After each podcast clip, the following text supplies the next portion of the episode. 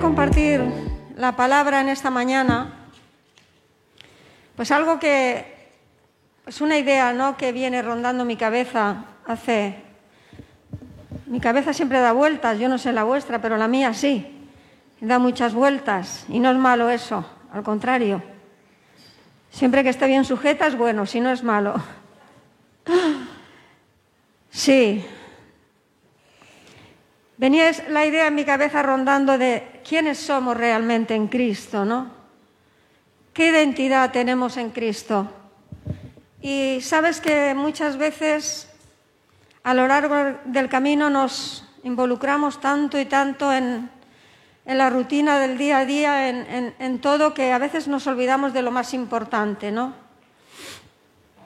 Y creo personalmente que estamos viviendo un tiempo donde nuestra posición tiene que ser firme. Vamos a compartir un poco algunos aspectos de nuestra identidad en Cristo. ¿Qué identidad tengo yo en Cristo Jesús?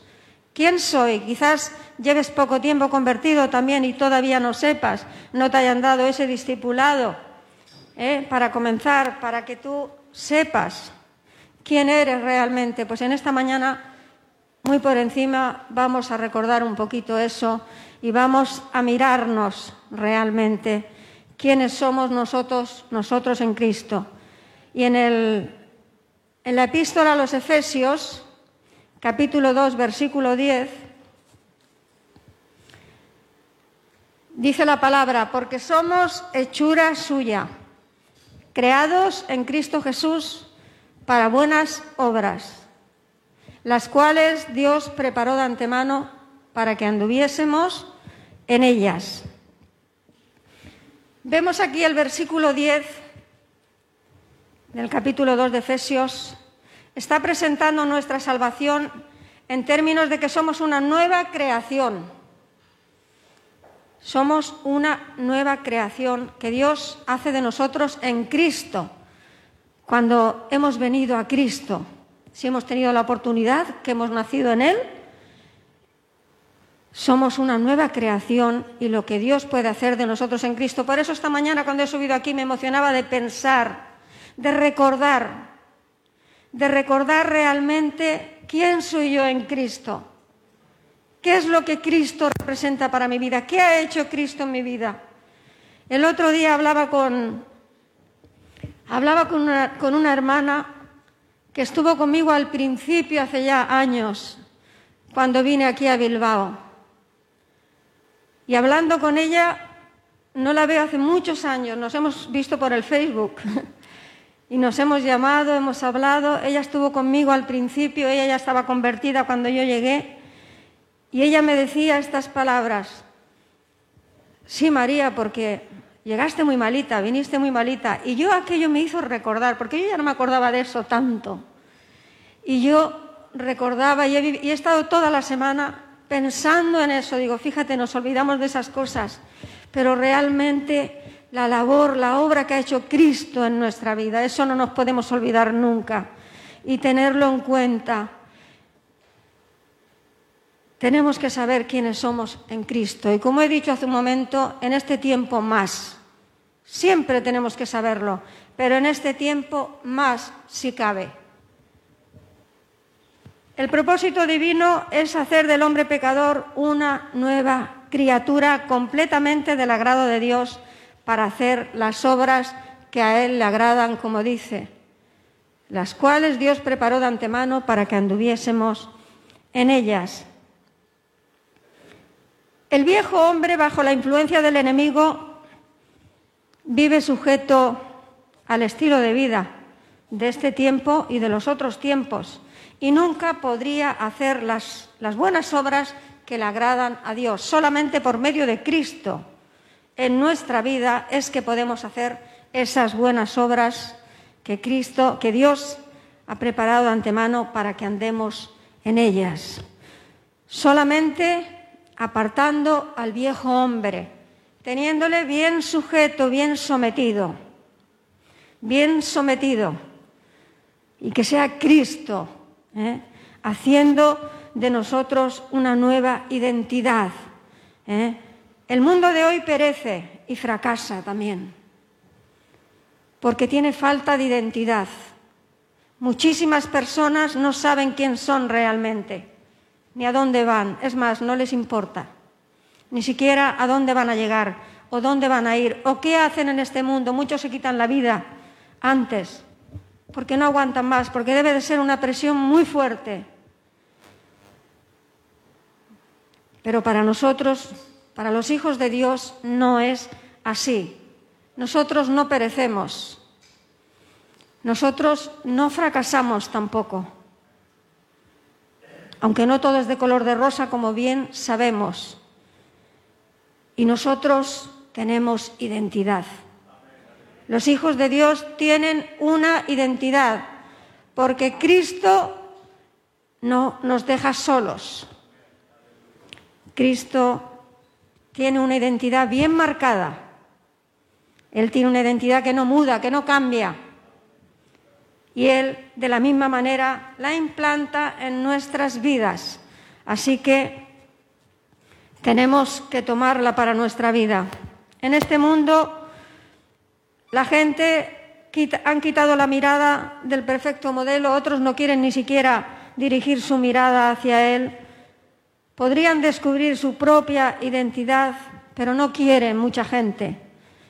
No quieren. Simplemente prefieren seguir por sus caminos, prefieren seguir en su vida, en sus cosas, y no quieren mirar a Dios. Pero la palabra de Dios claramente nos dice y nos enseña que debemos poner nuestros ojos en Jesús, el autor y el consumador de la fe en el libro de Hebreos. Nos dice claramente, y los cristianos sabemos que tenemos que poner nuestros ojos en Jesús. No apartemos nuestra mirada de Él.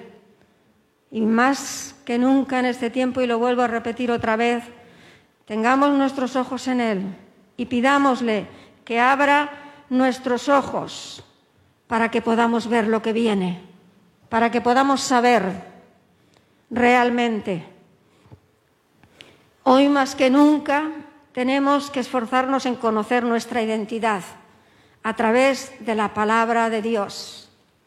Escudriñad las escrituras porque ellas dan testimonio de mí, dijo Jesús.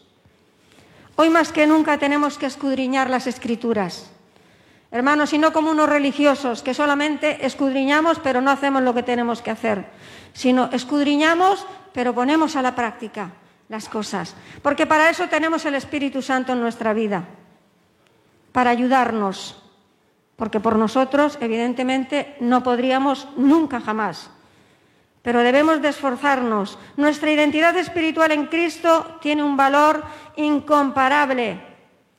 Y Dios quiere y Dios anhela que descubramos nuestra identidad en Él. En esta mañana Dios quiere que realmente descubramos nuestra identidad en su Hijo Jesucristo. Amén.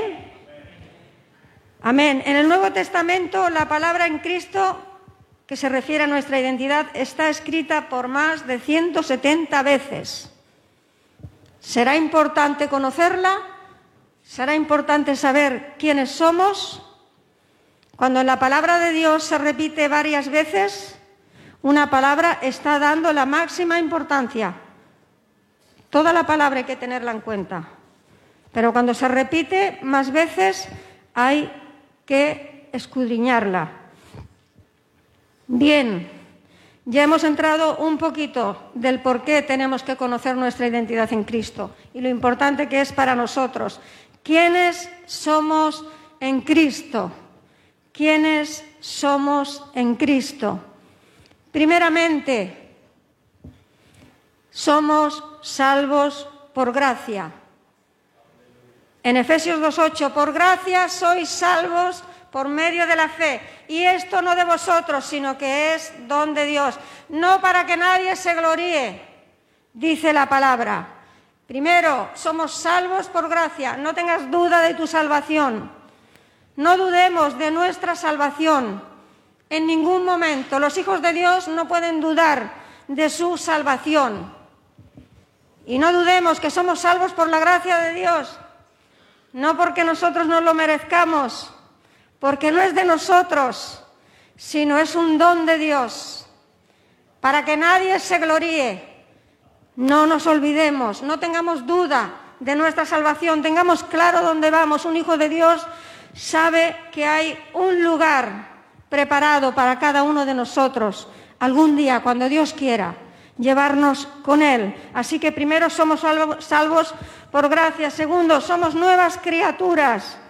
En 2 de Corintios 5:17, de modo que si alguno está en Cristo, nueva criatura es. Las cosas viejas pasaron, he aquí todas son hechas nuevas. Somos nuevas personas, nueva creación, nuevas criaturas. Todo lo viejo ya ha pasado, hermanos. ¿Por qué tantas veces traemos a nuestra mente todo lo viejo? ¿Por qué a veces nos comportamos todavía con las cosas viejas cuando realmente todo es nuevo? Porque todo lo viejo ya ha pasado. Dios es un Dios innovador completamente. Él innova cada día en nuestras vidas. Es hasta original, queriendo hacer las cosas de una manera impresionante. Usémoslo en nuestra vida, tomémoslo, dejemos lo viejo a un lado, porque somos nuevas criaturas. Somos libres también. No te olvides que como hijo de Dios, hemos cantado la alabanza, no te olvides que somos libres. En Juan 8:32, y conoceréis la verdad, y la verdad os hará libres. Y si el Hijo os libertare, seréis verdaderamente libres. Somos libres. Un hijo de Dios tiene que vivir en libertad. Un hijo de Dios no tiene que seguir atado a su pasado. Un hijo de Dios tiene que ser libre, tiene que buscar la libertad con que Cristo nos hizo libres. También dice, y no estéis sujetos otra vez al yugo de esclavitud. No somos esclavos del pecado, somos libres. Cristo nos ha libertado del pecado. No nos olvidemos, andemos en la libertad con que Cristo nos ha hecho libres, libres para vivir, libres para servirle, libres para adorarle, libres para amarle, nadie nos coacciona, nadie nos pone una pistola en el cuello para que tengamos que amar a Dios. Ni nadie nos dice cómo lo tenemos que hacer tampoco, porque eso es muy personal. Y Dios es un Dios personal que trata con cada uno de nosotros. Así que somos libres, no somos ninguna horma donde todos son iguales. No, los cristianos no son todos iguales. Cada cristiano tiene su personalidad y su forma pero tiene su identidad en Cristo y tiene su libertad en Cristo. Y lo que antes vivía atado, ahora ya no vive atado eso. ¿Por qué? Porque Cristo lo ha libertado.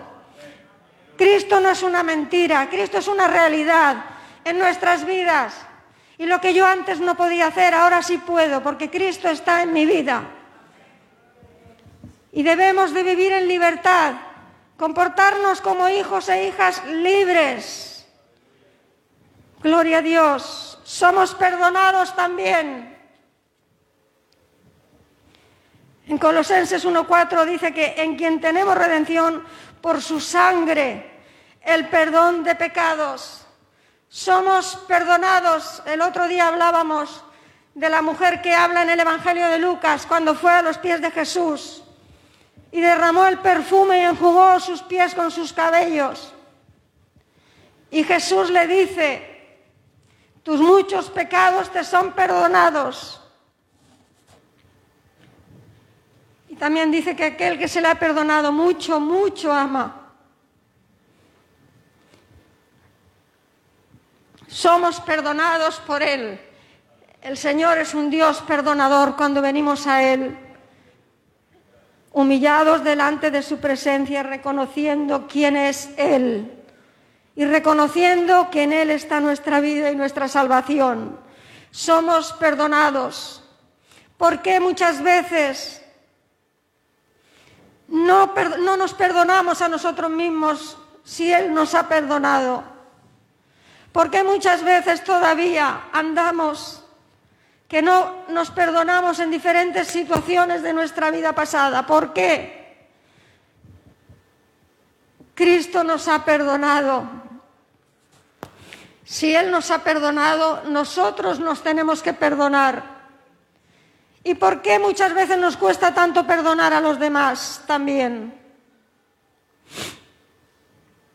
Porque a veces nuestra primera intención no es perdonar a aquellos que nos agravian. Cuando nosotros hemos venido a Dios y su primera intención ha sido perdonarnos, nosotros debemos de hacer lo mismo. Nuestra identidad en Cristo es esa también. Dios nos ha perdonado, pero también debemos de perdonar. También debemos de perdonar.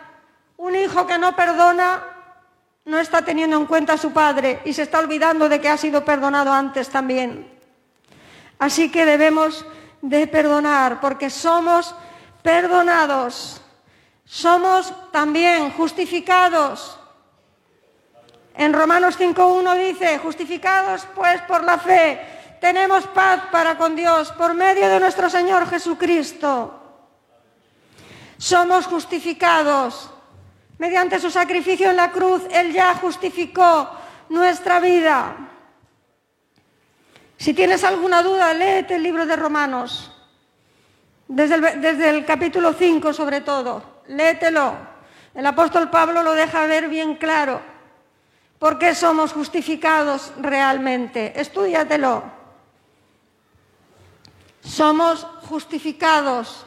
Él ya ha justificado nuestra vida completamente. El pecado ya no se enseñoreará más de nosotros, porque Él ya nos ha limpiado y nos ha justificado. Él ya pagó un precio muy alto para nosotros, que nadie venga a condenarnos, que nadie venga a condenarnos, porque no hay ninguna condenación para aquellos que están en Cristo Jesús. Esto es los que andan en el Espíritu, no conforme a la carne, dice su palabra también. También somos más que vencedores. En Romanos 8:37 dice, antes en todas estas cosas somos más que vencedores por medio de aquel que nos amó. Somos más que vencedores. Nadie nos puede separar del amor de Cristo. Nadie nos puede separar. Ni lo alto, ni lo profundo, ni lo ancho, ni ninguna cosa creada nos separará, ni ángeles, ni principados, ni potestades, ni lo alto, ni lo profundo. Nada nos podrá separar del amor de Cristo. Así que como hijo de Dios, no nos olvidemos, somos más que vencedores en Él y nadie nos podrá separar. Solamente hay alguien que te puede separar de Cristo y eres tú mismo y soy yo misma. Así hace las Dios hace las cosas así de bien. Porque nadie puede llegar a decir, me aparté de Cristo porque me dijo que me apartase. No. Hermanos, tenemos un, un libre albedrío muy claro en nuestra vida y muy definido para tomar las decisiones cada uno que tenemos que tomar. Por tanto, solamente nosotros mismos podríamos separarnos en el momento que le dejásemos. Yo te animo en esta mañana que no lo hagas nunca, que no lo hagamos. Perseveremos en, Cristo, perseveremos en Él. También somos, también todo lo podemos en Cristo. Un hijo de Dios dice la palabra que todo lo podemos en Cristo en Filipenses 4:13. Esta iglesia lo conoce muy bien ese texto. Todo lo puedo en Cristo que me fortalece. ¿Creemos que todo lo podemos en Cristo? Amén. Amén. Amén. Amén. Bien, esos han sido algunas, algunos aspectos de nuestra identidad en Cristo. Tomémoslo. El mayor, el mayor descubrimiento no está fuera de nosotros, sino está dentro de nosotros. No está en el exterior, está dentro de nosotros, en nuestro corazón, donde atesoramos la vida de Cristo, donde atesoramos la vida de Cristo. Tenemos que ser como María, que dice que meditaba y guardaba todas las cosas en su corazón. De la misma manera los hijos de Dios hacemos lo mismo. Guardamos la vida de Cristo en nuestro corazón, que nos da esa identidad en Él, viviendo de esa manera, porque eso es lo que Cristo quiere, que vivamos de esa manera, que nos lo apropiemos para nuestra vida. Todos los que hemos aceptado a Cristo en nuestro corazón, tenemos que saber también que sobre todas las cosas somos hijos de Dios. Somos hijos de Dios. Y no solamente somos hijos, sino somos hijos amados de Dios porque el Padre nos ama. ¿Y de qué manera nos ama? Juan 3:16. ¿De qué manera nos ama?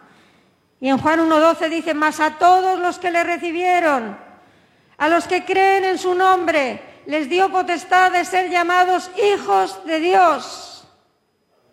Somos hijos de Dios y hijos amados, porque de tal manera amó Dios al mundo que ha dado a su Hijo unigénito, para que todo aquel que en Él cree no se pierda, mas tenga vida eterna. De ahí venimos y ahí iremos. Estábamos perdidos y el Señor nos encontró. El pastor siempre hace bromas con eso.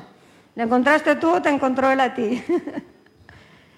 Es igual como sea, yo siempre le digo, da igual, el tema es que me ha encontrado y qué más da.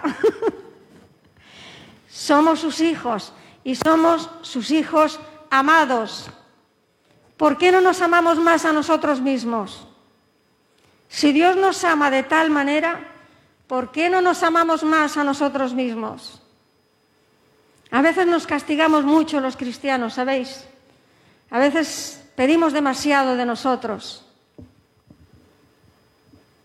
Y muchas veces tenemos que tener también misericordia de nosotros. Aquellos que quizás nos esforzamos demasiado y nos exigimos mucho,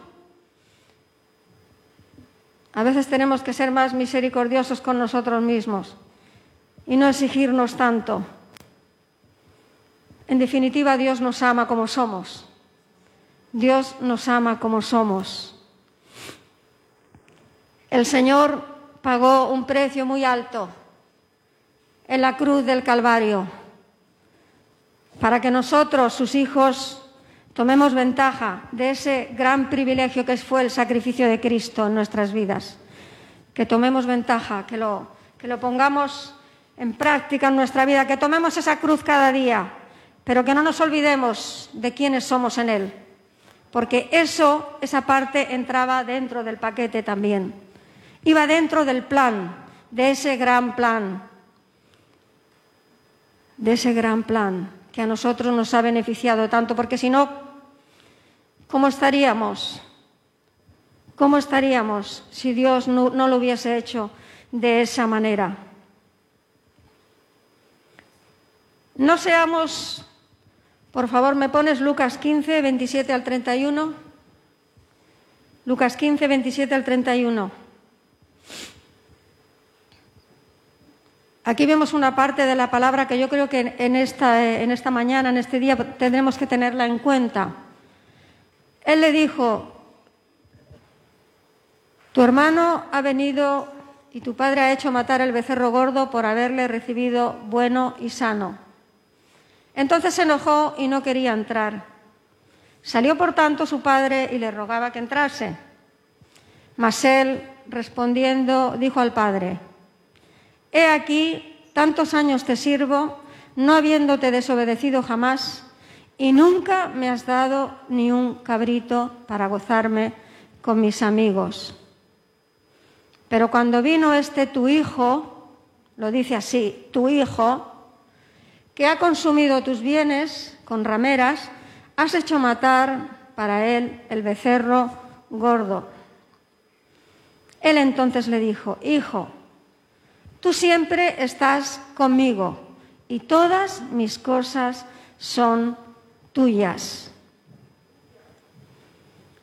Mas era necesario hacer fiesta y regocijarnos, porque este tu hermano era muerto y ha revivido, se había perdido y es hallado. Hasta ahí. ¿Sabes? El hermano mayor del hijo pródigo, como representa esta parábola, siempre estuvo en la casa del padre, pero nunca disfrutó de los privilegios que tenía como hijo de la casa, como hijo del padre. Y como hemos leído, él se miraba más como un siervo que como un hijo.